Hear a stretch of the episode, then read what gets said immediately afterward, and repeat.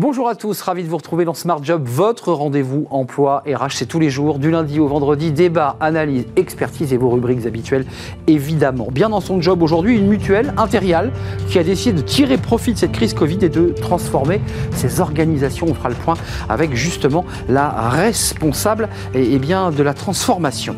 Et puis, euh, dans la pause café, évidemment, avec Fanny Griesmer, c'est chaque mercredi, euh, le full remote 100% euh, télétravail. modèle rêvé Pas sûr. On fera le point avec elle dans quelques instants. Le cercle RH, notre débat et votre débat quotidien, l'illettrisme, l'analphabétisme, un sujet tabou, véritable handicap pour les salariés pour euh, tout simplement trouver leur place en, entreprise. Comment les aider? Comment sont-ils arrivés là? On fera le point avec nos invités dans quelques instants. Ce sera le, débat du cercle RH. Et puis dans Fenêtre sur l'emploi, euh, si le travail temporaire était eh bien, la solution pour euh, répondre aux tensions du marché du travail, on en parle avec la société Work 4 et elle nous dévoilera eh bien, une étude passionnante en exclusivité. Voilà le programme. Tout de suite, c'est bien dans son job.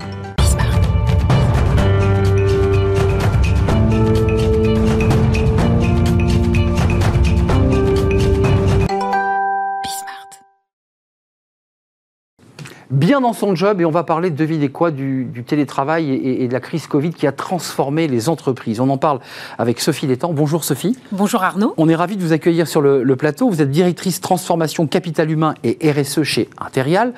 D'abord, quelques mots sur cette mutuelle, puisqu'il s'agit d'une mutuelle. Alors, il y a des grandes marques, la vôtre est moins connue, mais elle assure quand même euh, près de 500 000 euh, salariés. Alors 500 000 agents, puisque la particularité d'Intérial... Ce sont des fonctionnaires. Ce sont effectivement euh, de protéger, de proposer des solutions de santé aux personnes qui nous protègent et qui rendent service à chacun d'entre nous, avec une particularité, fonction publique d'État, fonction publique territoriale. territoriale. qui nous protège parce que vous avez le ministère de l'Intérieur. Nous sommes la première mutuelle du ministère de l'Intérieur. Donc les fonctionnaires de, police euh, qu'on connaît, mais les sapeurs-pompiers, les magistrats, les greffiers, euh, les surveillants, les personnels pénitentiaires sont aussi potentiellement assurés par Intérial. Exactement. Euh, Sophie, c'est intéressant parce que c'est un sujet évidemment que l'on suit sur ce plateau depuis presque un an, puisqu'on a, on a vécu nous aussi cette crise Covid, on l'a partagée avec nos, nos invités on a le sentiment d'en sortir, encore qu'il faut rester prudent. Euh, les entreprises, en fait, sont se sont transformés. C'est votre cas. Euh, racontez-moi d'abord le processus. Comment est né tout cela? Est-ce que c'est par la force des choses?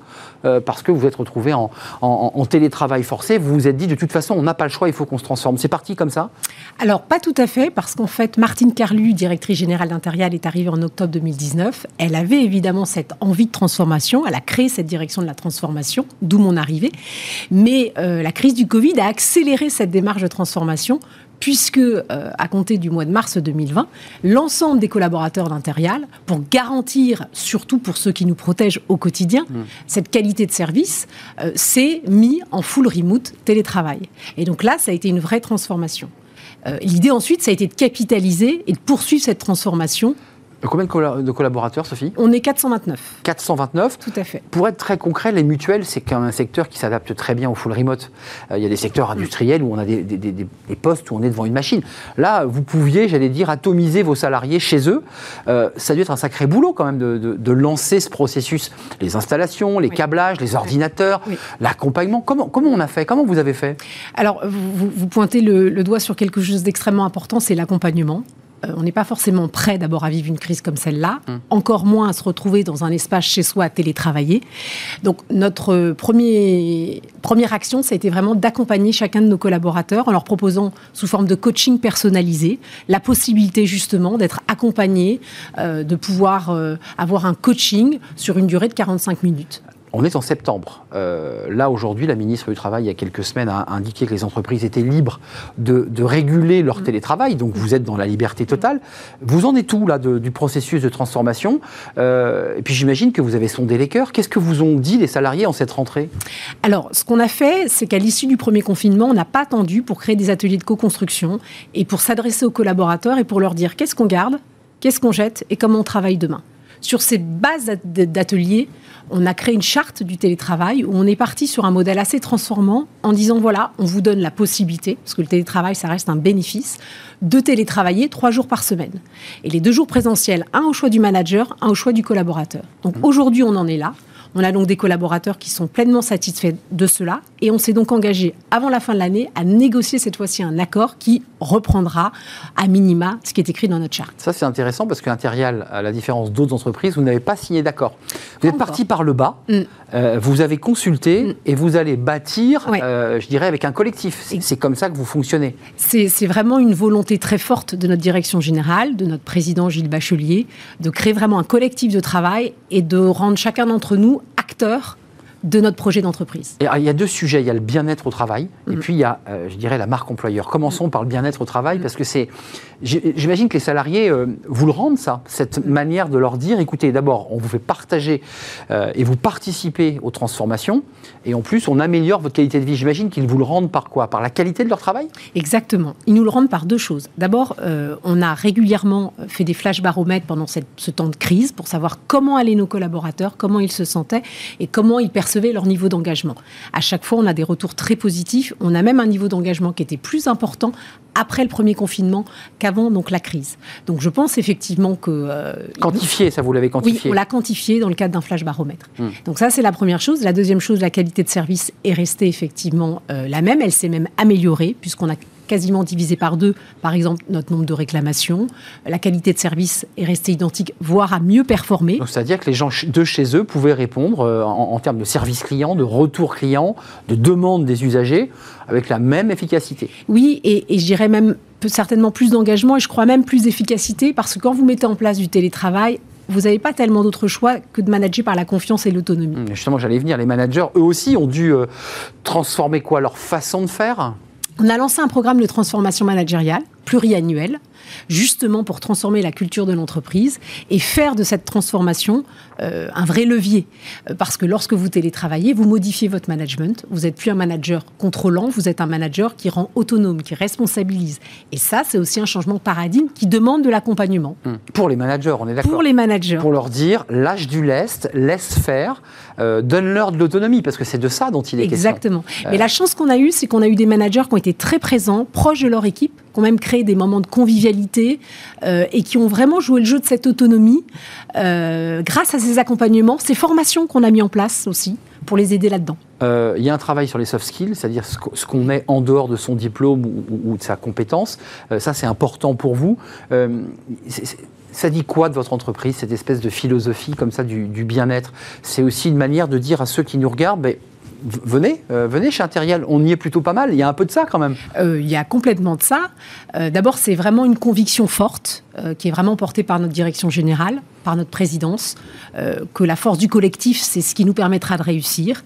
et à travers cette conviction, il y a cette certitude que ce qu'on appelle les soft skills, l'intelligence émotionnelle, l'agilité, la résilience, c'est ce qui va nous permettre justement donc de performer ensemble et individuellement. Et, là, vous avez déjà des indicateurs qui indiquent que vous performez Parce que c'est vrai que cette période de transition, on est un peu au milieu du guet.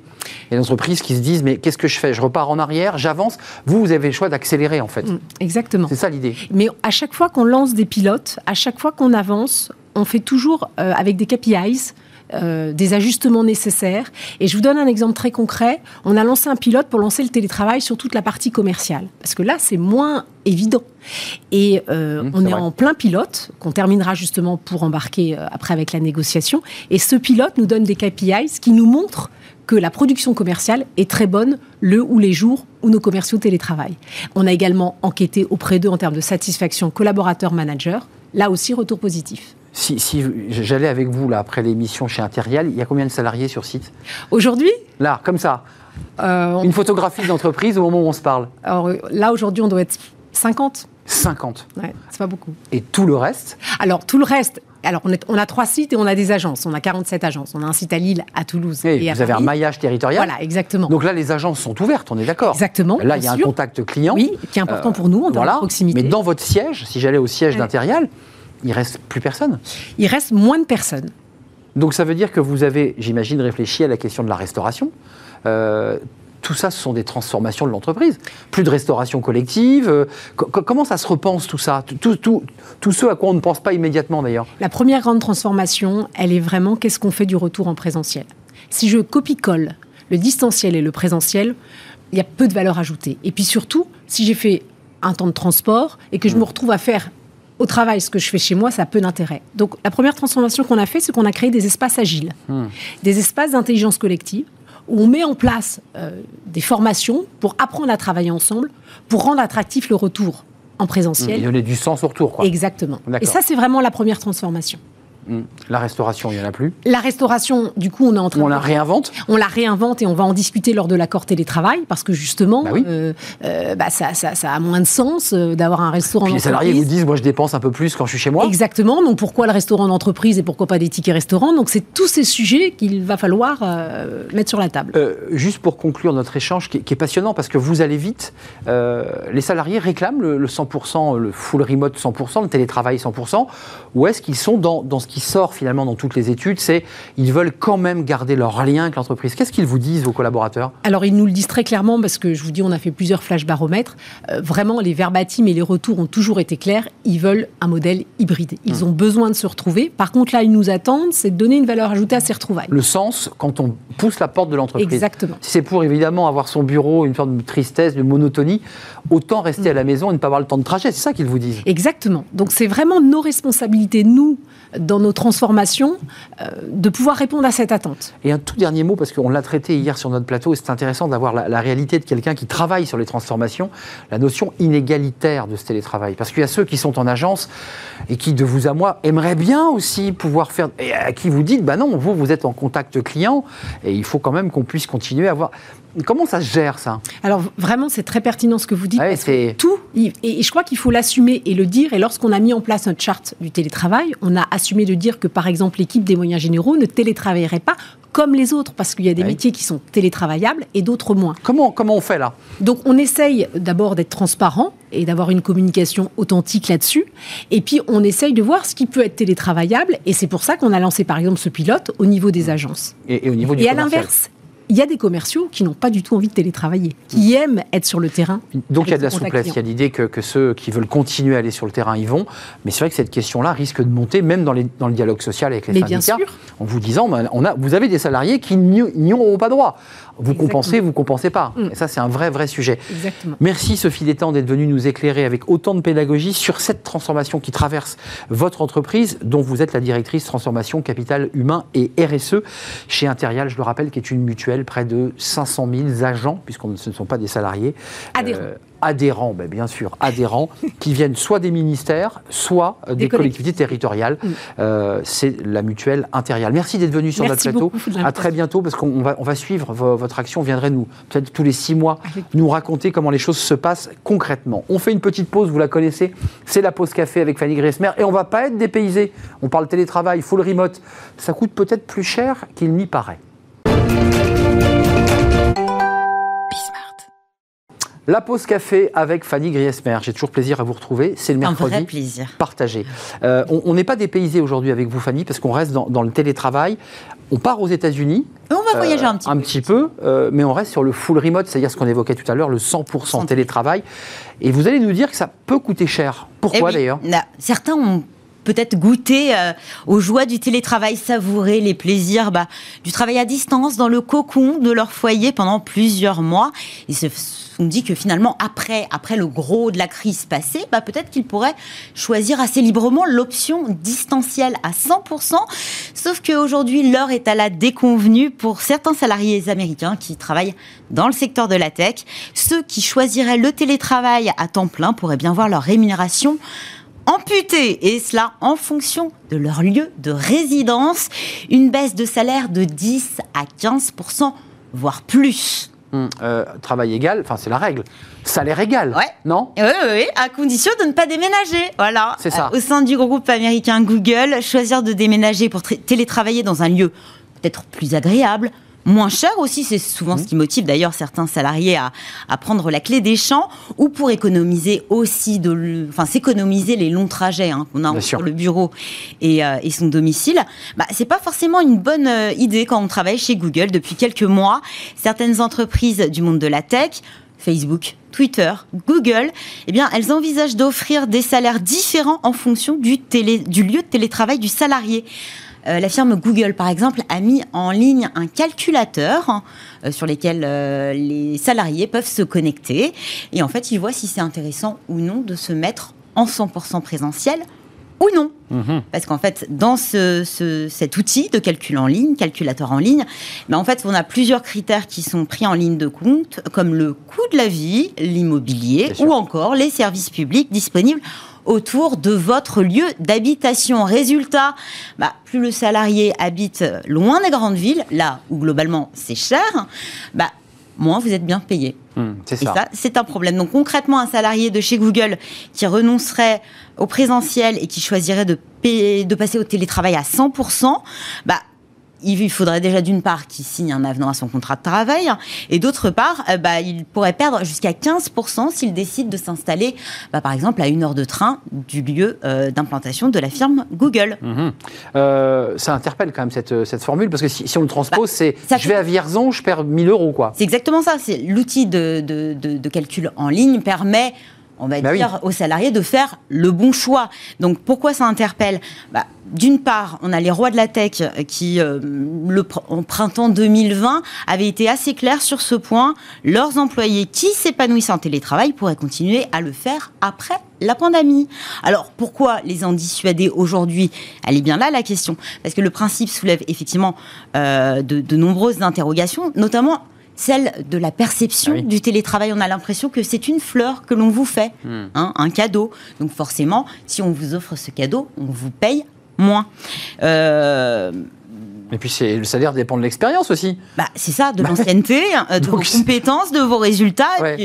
là, ce serait en plus du coût de la vie de la zone géographique dans laquelle vous vivez et donc de votre pouvoir d'achat. Donc globalement, bah, les salariés ne sont pas tous logés à la même enseigne, hein, présentiel, distanciel.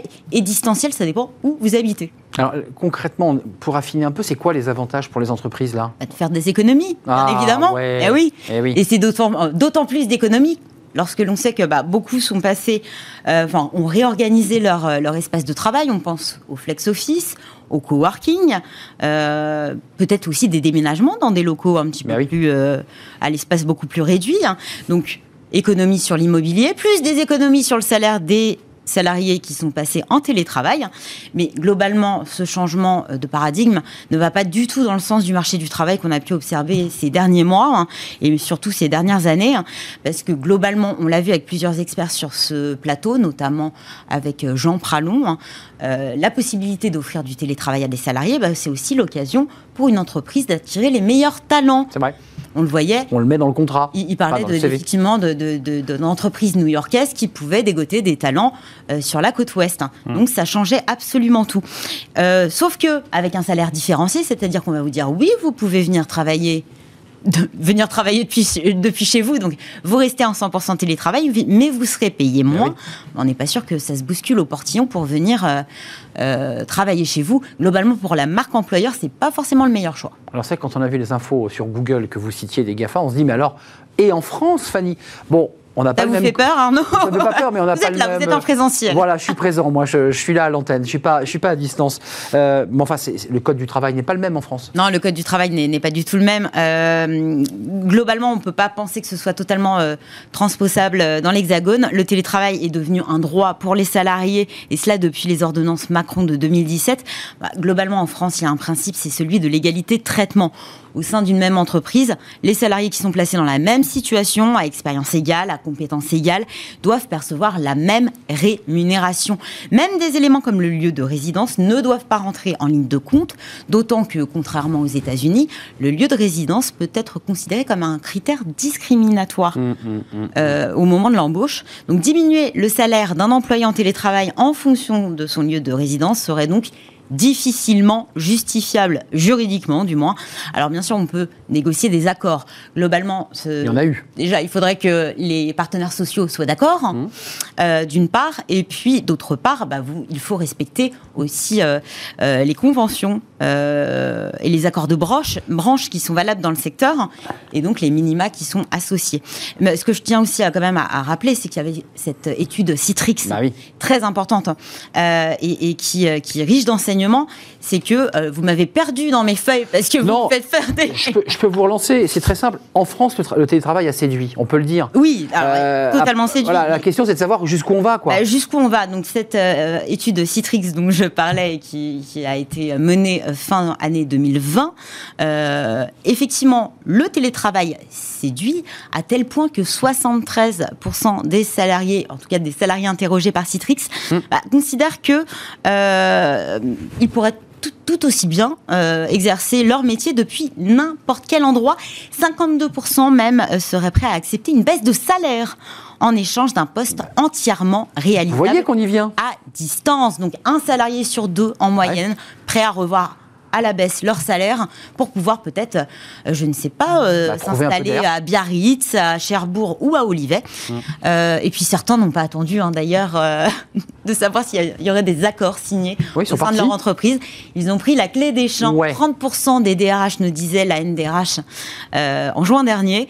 30% mmh. des DRH avaient découvert que leurs salariés avaient déménagé des DRH, souvent mis devant le fait accompli, ce qui est compliqué pour une organisation euh, bah, du travail surtout sur un mode hybride où on imagine peut-être deux, trois jours à distance et deux ou trois jours en présentiel. Ça se calcule, ça se calcule, ça peut se faire. Euh, de jouer euh, deux jours avec le train et trois jours à l'endroit. et avec l'hôtel ou avec un, pied-à-terre. En, tout cas, et vous l'avez évoqué tout à l'heure, c'est quand même aujourd'hui tel que le droit français le, le dit, c'est pas transposable. On est d'accord, faut le dire simplement. Non, non. Tel qu'au moment où on se parle, ce n'est pas transposable. Pour l'instant, non. Euh, on n'est pas à l'abri d'un changement. On n'est pas à l'abri, mais le, Code du travail n'autorise pas. Non, mais il y a l'égalité de traitement. Et effectivement, dans les ordonnances Macron de 2017, euh, un salarié en télétravail a les mêmes droits que le salarié en présentiel. Donc on ne voit pas pourquoi il y aurait une différence de salaire. Et puis cette crise a, a changé énormément de choses dans notre organisation du travail. Et aujourd'hui, il y a peut-être euh, un aspect beaucoup plus stratégique et euh, d'autres priorités aujourd'hui que celle de faire des économies c'est le bien-être des salariés, euh, bah, un maintien de la productivité et puis aussi la rétention des talents. Oui. Quand on sait que c'est la pénurie dans certains secteurs d'activité. Il faudra voir ensuite dans l'intimité des cabinets de recrutement s'il n'y a pas ce deal. Euh, si vous acceptez de rester prêt, bah, c'est temps, mais par contre, si vous partez très loin. Moi, je trouve que la question peut se poser au moment de l'embauche. On va bah, vous évidemment. dire, vous êtes resté 10 ans en présentiel dans une entreprise, vous déménagez. Euh, là, 10 à 15% de moins, voire plus, je n'y crois pas vraiment. Non, pas pendant le contrat, mais à l'embauche. Je suis assez d'accord. Je suis sûr qu'on en fera un débat d'ailleurs dans, dans euh, dans le cercle RH, parce que c'est un sujet euh, intéressant. Est-ce que c'est un cadeau le télétravail? Et est-ce que c'est un cadeau ou est-ce que c'est quelque chose qui donne plus, comme on l'a vu il y a quelques instants avec notre invité, une dynamique et de la performance?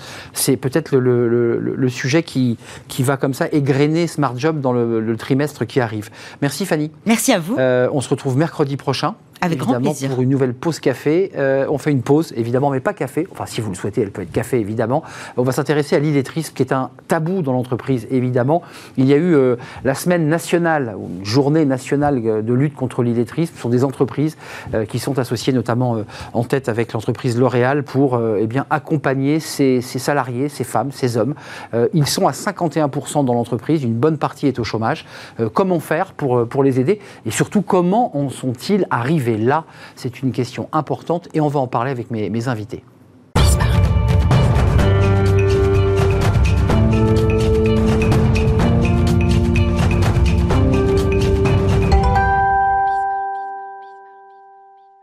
Le cercle RH, notre débat aujourd'hui, un débat 100% visio, car le, Covid continue à rôder euh, encore, et euh, bien certains de nos invités ont été obligés de rester euh, chez eux, mais grâce à la magie de l'informatique et du numérique, nous allons pouvoir tenir ce débat important, tabou, l'illettrisme. Euh, on va en parler euh, sans détour avec nos, invités.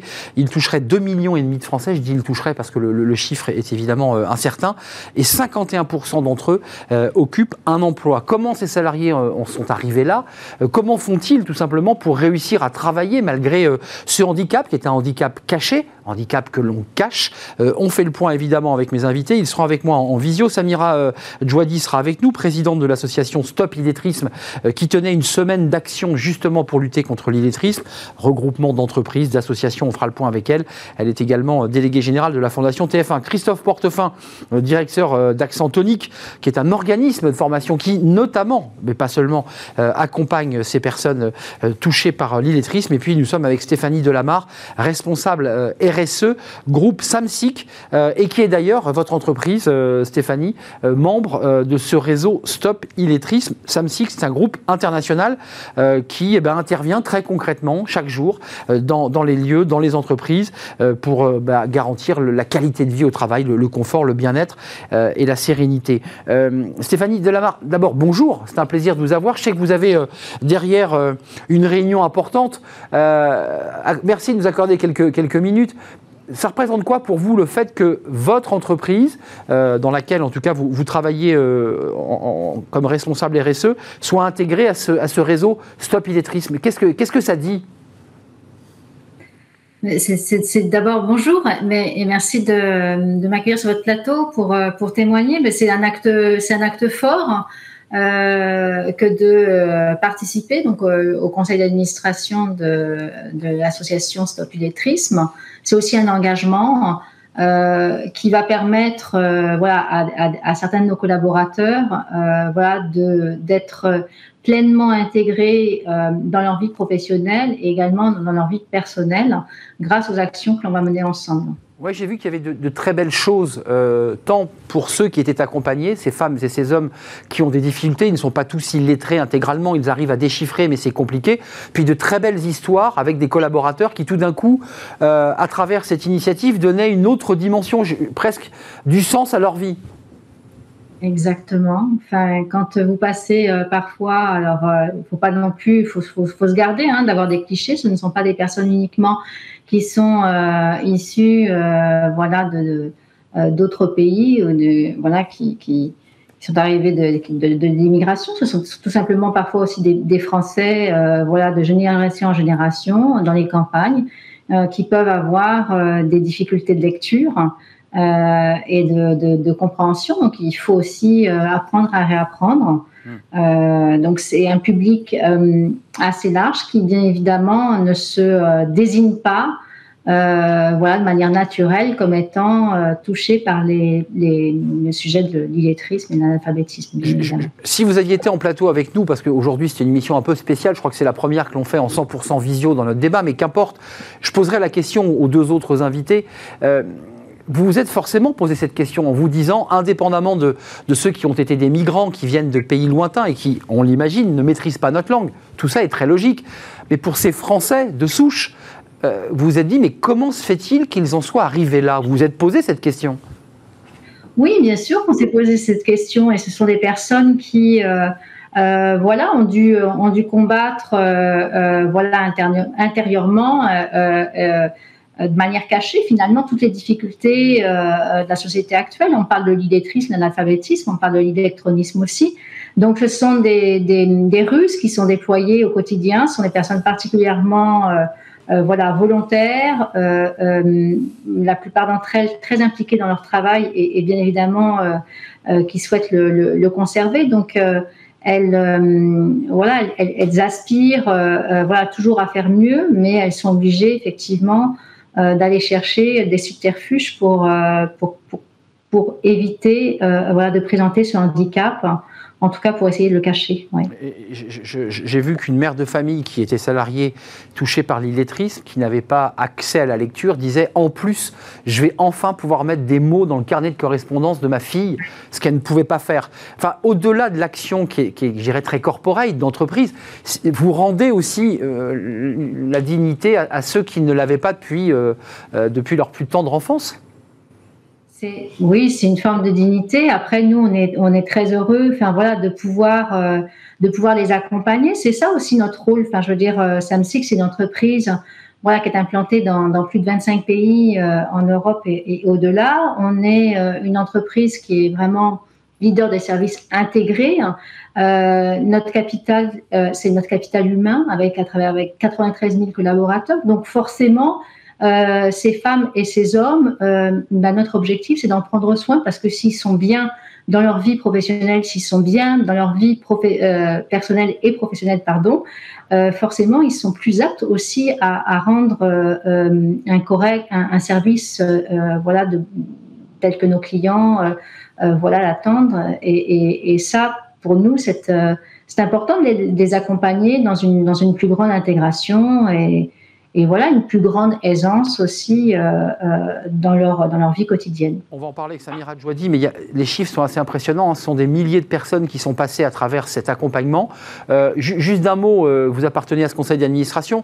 Ils ne repartent pas en classe parce qu'il y a aussi, pour certains d'entre eux, dit illettrés, le côté refus de l'école, pas envie de se réasseoir sur un banc d'école. Ça ne marche pas comme ça, on est bien d'accord non, pas du tout. Ça marche pas comme ça parce que déjà, euh, déjà, on, s'adresse à un public, euh, bah voilà, qui peut avoir 30, 40 ou 50 ans ou plus, euh, et que nous le souhait, c'est de, c'est qu'ils puissent réutiliser de suite leurs acquisitions, leurs savoirs généraux donc ces savoirs, finalement, on, construit justement précisément, notamment avec les organismes comme Accentonique, des parcours de formation qui sont vraiment appliqués et, qui peuvent du coup leur permettre de réexploiter euh, leur, euh, euh, leur nouveau savoir directement dans leur, sur leur lieu de travail et, euh, et permettre d'avancer, d'aller un petit peu plus, un petit peu plus loin aussi dans l'apprentissage. Ça les conforte, ça leur donne confiance finalement. Mmh, mmh. Et, ça leur permet aussi de pouvoir progresser au sein de l'entreprise dans laquelle elles sont, euh, de pouvoir euh, aussi prétendre à, pouvoir monter, parce que ce sont des personnes qui finalement s'auto-censurent et ne peuvent pas évoluer. Alors c'est compliqué euh, d'évoluer effectivement lorsque on rencontre des difficultés de lecture ou d'écriture. Mais malgré tout, je rappelle que beaucoup d'entre elles, voilà, euh, euh, exercent très très bien leur métier hein, et, euh, et, déploient des subterfuges inimaginables, voilà, pour contourner le sujet. Maintenant, quand on les a, Lesquels quand on les a, oui. Lesquels, par exemple C'est quoi ces subterfuges? Comment on fait? Ben, quand on n'arrive pas à lire une consigne, une instruction de travail, on, peut tout simplement dire qu'on a oublié ses lunettes et, et demander à son collègue de, voilà, de, de, lire précisément euh, ce qui est écrit. Hmm. Euh, voilà, ça fait partie des mécanismes euh, classiques. Quand un, un, chef d'équipe, voilà, va voir une, une collaboratrice ou un collaborateur sur le terrain et qui lui dit, bah, tu sais, voilà, je, je, vous lui demander de faire ça. Enfin, voilà, est-ce que vous avez bien compris? La personne va, va de manière automatique répondre oui, oui. Simplement, quand le collaborateur, quand le chef d'équipe revient et, que la, mission n'a pas été faite, bon bah euh, voilà, c'est parfois là qu'on s'aperçoit que la personne finalement euh, euh, a eu un problème de compréhension. Donc c'est pas quelque chose qui, d'un point de vue managérial, et forcément d'un point de vue managérial et d'un point de vue personnel pour la personne qui est concernée, c'est pas un élément qu'on a forcément envie, euh, voilà, de, ah euh, d'exposer euh, librement et, facilement. Merci Stéphanie Delamarche. Je vous laisse filer vers votre plénière parce que c'est une réunion importante au sein de votre entreprise que je rappelle Samsic, qui est un groupe mondial très engagé dans cette lutte contre l'illettrisme à travers ce réseau Stop Illettrisme. Et vous êtes Stéphanie la responsable RSE. Je vais donner la parole dans quelques instants à, à Samira Djouadi puisqu'elle préside Stop Illettrisme, vous la connaissez bien, elle est à la tête de la fondation TF1. Et on accueille euh, Samira Djouadi pour prolonger ce que vient de nous expliquer Stéphanie euh, Delamarre. Bonjour euh, Samira, merci d'être avec nous. je précise que vous auriez dû être avec nous en plateau, il faut le dire, et puis bah, le Covid est encore là. voilà, on nous dit qu'il faut poser les masques, mais restons prudents car vous êtes cas Covid, me semble-t-il, ce qui, justifie votre anorak et votre présence à votre domicile. Présidente de l'association Stop Je rappelle que vous êtes la, déléguée générale de la, Fondation TF1. Euh, je précise pour euh, ceux qui nous regardent que cette association Stop Illettrisme a été, a été euh, initiée par L'Oréal et puis c'est une présidence tournante et vous en avez aujourd'hui la, présidence. ça, ça, dit quoi de notre société, Samira Puisque j'ai posé la question à Stéphanie? Il y a les analphabètes, ceux qui ont, doivent réapprendre toutes les bases, les illettrés, et puis ceux qui sont dans, en blocage électronique.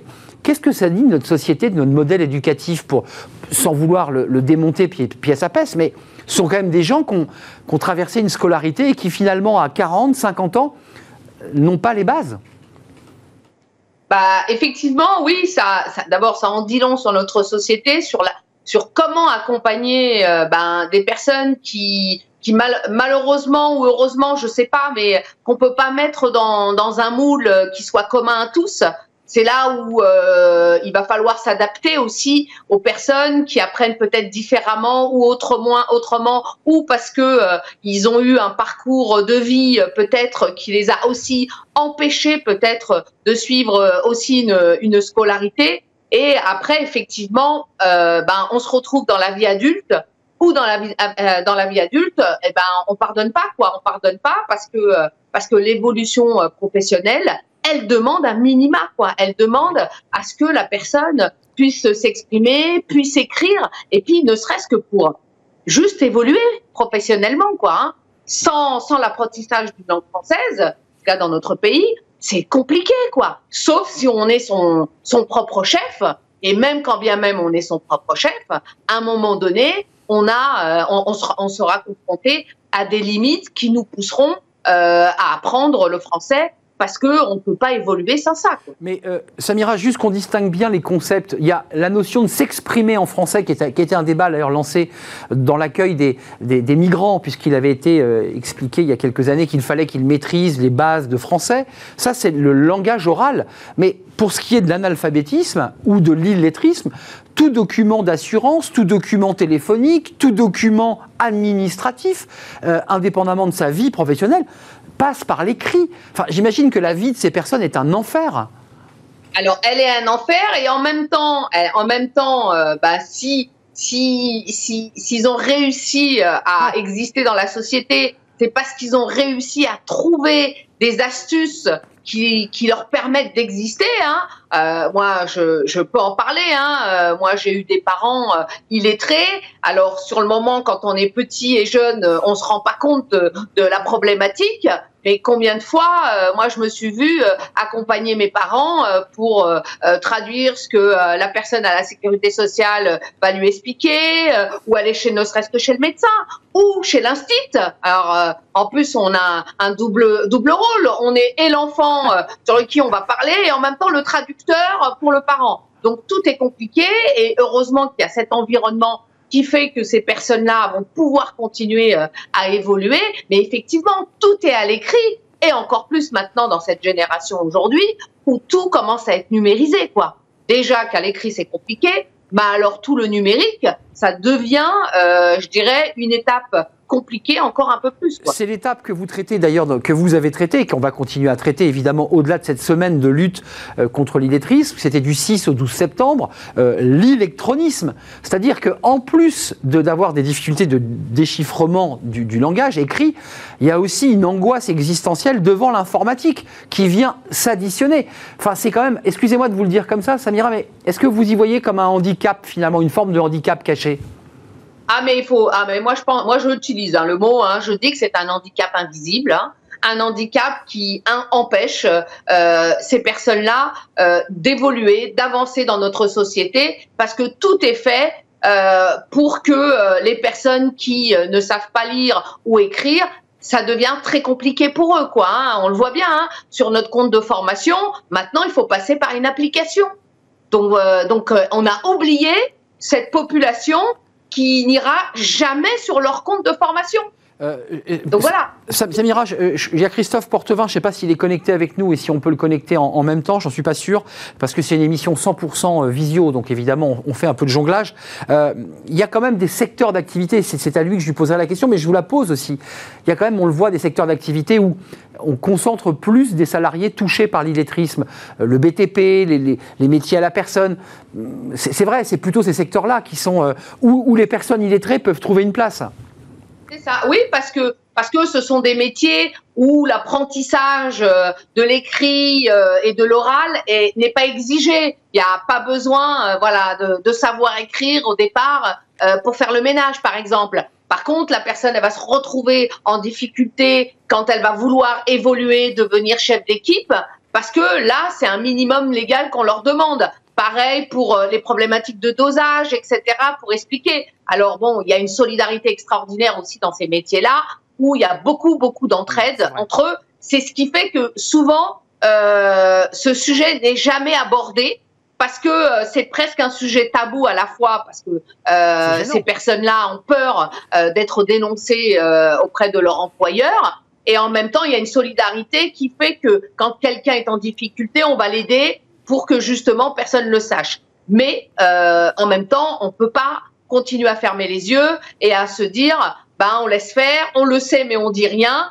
Donc c'est plutôt comment on agit, quoi. comment on fait ah. ces personnes-là qui souvent sont en France depuis des années, hein, mm. voire des décennies. Hein. Des décennies. Juste d'un mot, il y a, l'association avec des bénévoles qui s'engagent par ce réseau d'entreprises. Est-ce que vous avez envie de dire aussi à ceux qui sont extrêmement, j'allais dire, honteux, gênés, euh, enfermés dans leur illettrisme, libérez-vous, venez nous parler, dites-le, on va vous aider. Exactement, bah, c'est exactement le message euh, que nous portons quand on lance euh, ce programme de stop illettrisme au sein des entreprises, c'est d'abord, euh, et c'est ce qui fait la réussite de ce programme, c'est de se dire, voilà, il faut surtout pas qu'on les pointe du doigt, parce que sinon, bah, là, on va créer un blocage. C'est comment on va justement les solliciter pour qu'ils puissent participer à ce programme-là, en ayant pour objectif de se dire, on va pas me montrer du doigt, mais par contre, on me donne l'opportunité de réussir professionnellement. Et donc, euh, et c'est tout le, la sensibilisation qu'on va effectuer avec leur propre employeur, etc., pour que ces personnes-là qui, euh, pour la plupart, n'ont jamais, jamais été à l'école. Hmm. Jamais. Pour eux, c'est, c'est, c'est le grand vide, quoi. Hein. Se dire que je vais me concentrer deux fois, trois heures par semaine pour aller à l'école pendant un an pour obtenir un diplôme. Mais là, c'est franchement, c'est ce qu'on leur demande. On n'a pas conscience. Hein. C'est énormissime. Mais quel résultat? Quel résultat? Et c'est certifiant. Il faut préciser que la formation est certifiante. On va en parler. Euh, et, quand, vous irez mieux, quand, quand, le Covid sera passé au-dessus de votre tête, euh, Samira Djouadi, est-ce que vous nous ferez le plaisir de venir en plateau, peut-être nous raconter aussi euh, vos combats à la Fondation TF1 et puis aussi ce travail sur l'illettrisme? Eh bien, ah, Vraiment avec grand plaisir. Le rendez-vous est pris. Euh, Samira, merci d'être venue nous rendre visite. C'était un vrai plaisir de vous accueillir en visio dans cette première étape. Et nous accueillons Christophe Portefin, je l'évoquais avec Samira. On, a les trois étapes, je dirais, de, de ce travail collectif à la fois l'association Stop Illettrisme présidée par Samira, on a des entreprises engagées dans ce réseau, on l'a évoqué tout à l'heure euh, avec euh, une entreprise, et puis il y a les organismes de formation, euh, et vous en êtes un, Christophe Portefin, directeur d'Accent Tonique. En, quelques mots, votre action, elle n'est pas concentrée exclusivement sur ces personnes touchées par l'illettrisme, mais vous les accompagnez Racontez-nous ce parcours euh, et comment ça se passe, parce qu'on évoquait avec Samira quand même l'idée que c'était un peu l'Himalaya pour certaines personnes, de reprendre entre guillemets le, chemin de l'école. Euh, oui, tout à fait. Donc euh, l'Himalaya, pourquoi pas? C'est vrai que souvent les personnes qui se retrouvent en situation d'illettrisme sont des personnes qui ont eu de vraies difficultés à l'école, sont des personnes qui parfois ont été mal accompagnées dans leur vie euh, personnelle et scolaire euh, par rapport au savoir de base. Et effectivement, l'objectif, c'est de réussir à les accompagner, euh, de les comprendre aussi, comprendre leurs difficultés pour les aider à monter en compétences. concrètement, ça se passe comment? C'est un diplôme, c'est certifiant? Vous avez des échecs, vous avez des personnes qui, face à la difficulté, ou vous avez des personnes extrêmement déterminées à, à franchir ce mur? Alors, oui, c'est certifiant, euh, ne serait-ce que passer une certification, parfois pour certaines personnes, c'est la première euh, certification au diplôme de leur vie, donc c'est très important, euh, c'est valorisant, hein, tout simplement, et puis c'est aussi une preuve comme quoi elles ont réussi à passer des étapes et à monter euh, certaines marches, que ce, notamment dans le français écrit. Voilà. Alors, euh, oui, il y a des échecs, hein, faut pas, euh, faut pas se leurrer. Tout le monde ne réussit pas à 100%, mais bon, par exemple, le taux, nous on a un taux qui est exactement conforme au taux national, par exemple, dans, dans le secteur de la propreté, qui est de 66% de réussite à l'intégralité des certifications. Donc c'est plutôt positif. Les, personnes que vous accueillez, euh, j'ai vu qu'il y avait plus d'hommes que de femmes. 51% euh, euh, sont des personnes qui sont salariées. On a un chiffre global, je pense qu'il n'est pas juste. On aurait 2,5 millions de personnes touchées par cette question de l'illettrisme. ce sont des profils de, quel type? Des personnes qui travaillent dans quel secteur d'activité principalement?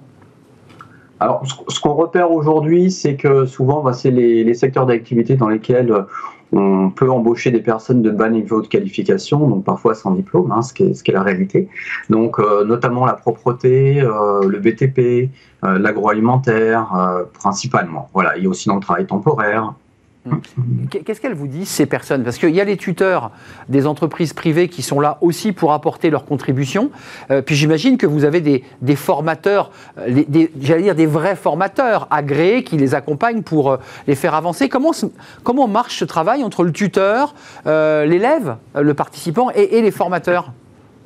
Alors écoutez, oui, notre équipe, tous les formateurs euh, sont euh, diplômés euh, et spécialisés dans la formation pour adultes. Ça, c'est vraiment très important. donc l'accompagnement, nous, donc nous en fait, en tant qu'organisme de formation, on doit obéir, enfin on doit obéir, non pardon, on doit suivre des référentiels de formation puisqu'ils sont très précis, donc dans lesquels on a du tout un travail à faire en amont en analysant les besoins des personnes, des salariés que nous avons formés principalement euh, et la demande de nos partenaires entreprises. Euh, et après, donc nous, on va s'occuper de tout ce qui est euh, réglementaire, de tout ce qui est, par exemple, savoir professionnel, enfin le français autour des savoirs professionnels, parce que nous ne sommes pas des formateurs techniques. et après, dans le cadre du tutorat, on va donner des pistes aux tuteurs pour qu'ils puissent continuer à accompagner les personnes que nous avons reçues en formation pour approfondir certains points, pour revoir des points que nous avons travaillé ensemble, mais aussi en leur disant mais faites ce que vous voulez, parce que nous on s'occupe du professionnel, on s'occupe du socio-professionnel, et vous pouvez faire autre chose que le professionnel, parler de la vie de tous les jours, euh, parler de, comment aller chez le médecin, des choses que nous on ne fera pas en formation directement. Ouais, c'est un plus soft skill, plus qui est environnement autour du travail, et puis vous, vous êtes vraiment dans le dur, dans le, le, le, la hard formation, le, hard skill. Euh, ça, leur apporte quoi à ces personnes, au-delà de, de la fierté qu'ils ont à avoir parfois leur premier diplôme, euh, j'imagine qu'ensuite ça leur ouvre des portes, elles se mettent à rêver enfin?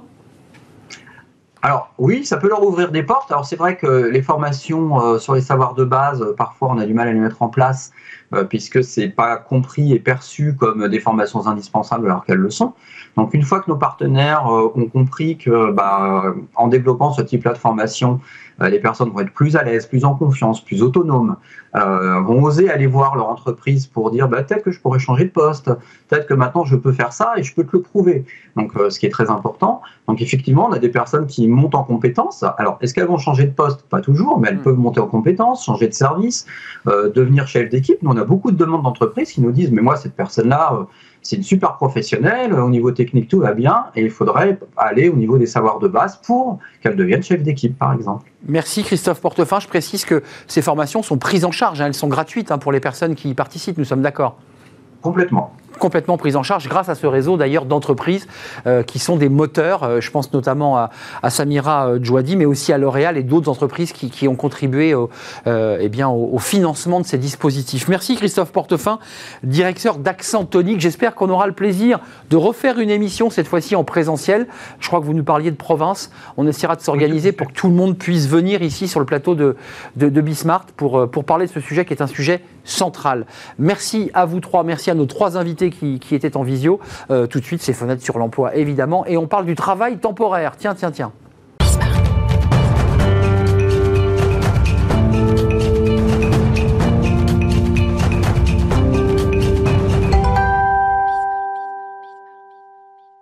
Fenêtre sur l'emploi, on s'intéresse euh, au travail temporaire. Et si le travail temporaire pouvait être une solution d'ailleurs aux tensions sur le, marché, on va en parler avec Benjamin Cauchois. Euh, bonjour Benjamin.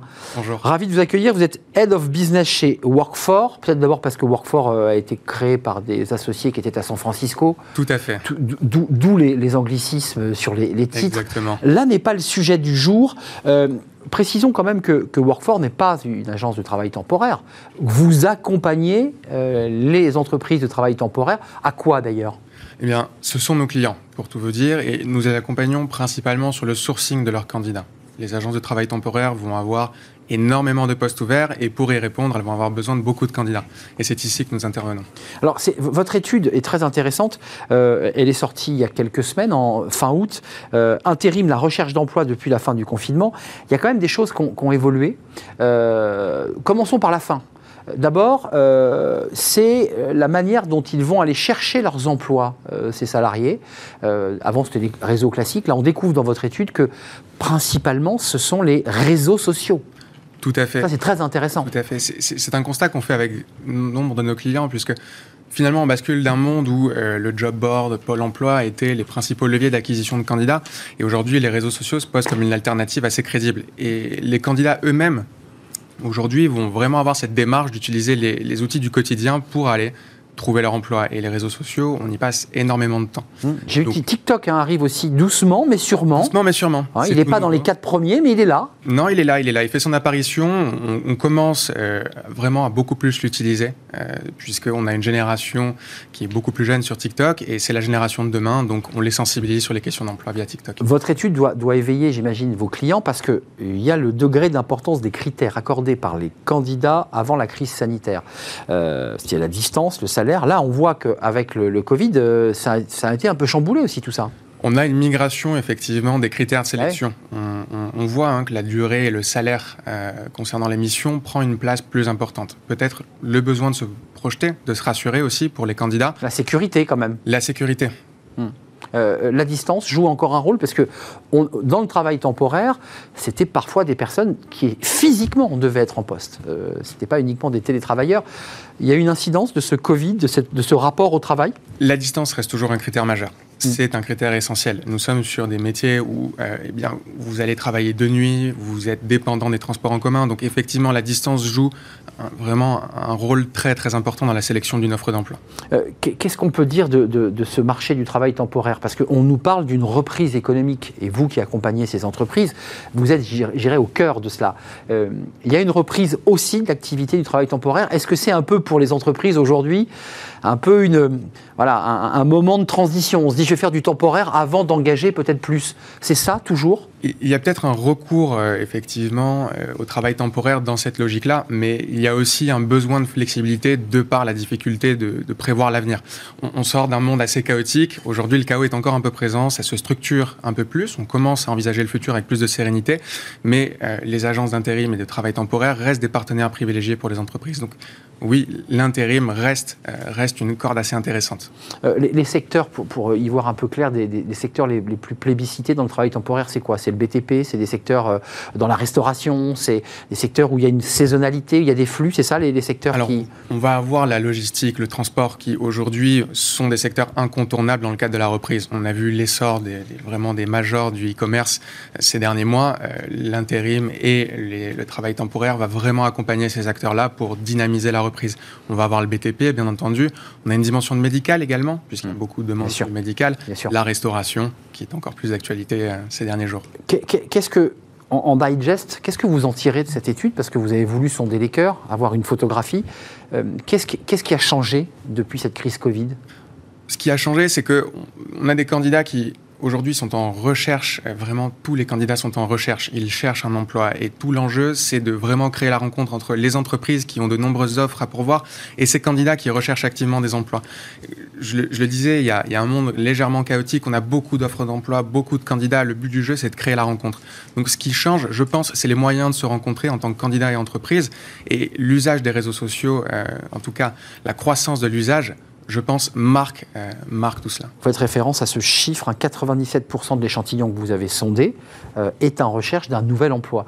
Enfin, ça veut dire quand même que euh, ceux qui sont en, emploi, puisque 29% de l'échantillon sont en poste, près de 30%, en fait, c'est des gens qui veulent bouger. Pourquoi? Parce qu'ils ne sont pas contents du job, parce qu'ils sentent qu'il y a des opportunités, parce que... C'est quoi les motifs qui fait que tout le monde se met en mouvement à cette rentrée? Alors, je pense qu'on pourra refaire une autre étude pour pouvoir vraiment creuser le sujet. Plus affiné encore. ça peut être assez intéressant, mais il y a vraiment la nécessité d'aller trouver de la sécurité, d'aller chercher des perspectives. Et je pense que les individus qui veulent changer d'emploi aujourd'hui veulent se tourner vers des choses qui leur plaisent peut-être plus, vers des choses qui les sécurisent aussi pour l'avenir. Hmm. Ça peut être une raison, mais je reviendrai peut-être pour vous le confirmer avec une seconde étude. Euh, comment réagissent vos, vos, clients à cette, euh, à cette étude? Parce que j'imagine que eux, c'est un tableau de bord. Vous les aiguillez, vous les accompagnez, vous leur dites attention, euh, c'est en train d'évoluer là. là. ceux qui viennent pousser l'agence, ils, ne poussent pas l'agence par un mail, ils poussent l'agence par les réseaux, ils vous contournent, ils passent en direct. comment ça se passe? Alors la façon dont ça se passe, c'est que aujourd'hui, il y a une prise de conscience de la part de l'ensemble des acteurs qui n'est pas nouvelle. Aujourd'hui, elle est en train de s'accélérer, mais cette prise de conscience a eu lieu il y a quelques années maintenant. Euh, nous accompagnons nos clients depuis maintenant plusieurs années, et en l'occurrence, s'il y a une nouveauté, c'est qu'on en prend nettement plus conscience, mais en tout cas, les usages avaient déjà été bien sentis, bien repérés, et aujourd'hui, cette étude vient les confirmer. Ce qui vient faciliter finalement la mise en place de stratégies de sourcing de candidats Hmm. pour ces acteurs-là. Et, et du sourcing sur un, un échantillon très large, c'est-à-dire que la plupart des candidats, presque 100%, 87%, sont en mouvement. Donc ça veut dire qu'ils cherchent, ils poussent des portes, ils envoient des CV, euh, ils veulent se mettre en mouvement. Euh, dernier élément, euh, l'élément, le critère important, c'est le salaire et la distance, on est d'accord hein Le salaire, la distance et la durée de la mission qui est la- le plus important. Euh, C'est quoi la, la- la durée aujourd'hui qui, qui leur semble la plus intéressante euh, 10 mois, 15 mois? Alors, on va avoir une durée moyenne de mission qui va de une, deux semaines jusqu'à deux mois. C'est la durée moyenne. Et aujourd'hui, on constate qu'il y a un pivot euh, du contrat de l'intérim vers le CDI, vers le CDD, qui sont en général sur des plus longues périodes pour les CDD. Donc vous dites que ça peut être aussi une porte d'entrée, les postes en intérim ou en travail temporaire, pour repérer un collaborateur et lui ensuite lui dire si tu voulais venir en CDI.